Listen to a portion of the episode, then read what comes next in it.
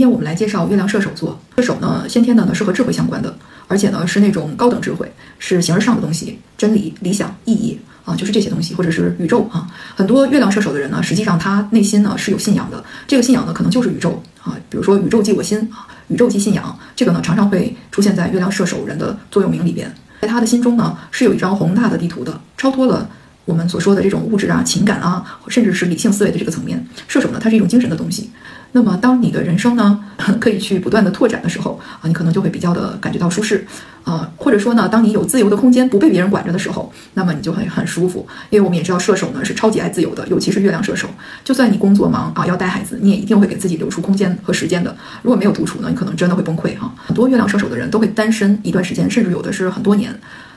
这个并不会对他们造成困扰啊，反而如果说嗯要限制在一段关系里边会很麻烦。月亮射手他在找的伴侣，应该说是一种灵魂上的伴侣，精神上的伴侣，是能够在精神上有一定的高度和他匹配，能够去交流的。而且月射手呢最害怕交流的就是那种鸡毛蒜皮的家常琐事，像大妈一样的这种闲谈，这个月射手是特别受不了的。他们聊的呢就是那种人生的宏观的东西，人生的意义啊。然后人生的追求啊，如何成长啊，心灵啊，啊，就这些，就特别形而上的东西，这个是月射手特别需要的，能够滋养自己的东西。所以呢，带着这样一个宏大的宇宙观啊，那么常常呢，如果你深陷生活琐事的时候，就会非常的绝望，很容易陷入情绪上的低落，甚至是抑郁。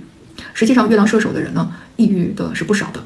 也可能就是因为内心中的这种理想主义的东西啊、信念啊，那么和现实生活中的这个反差太大了，所以自己很难自处。虽然呢，你们常常是你们朋友的心灵导师，或者是当他们遇到一些烦恼困难的时候来找你们开解，你都能够劝导别人，但是常常劝不了自己。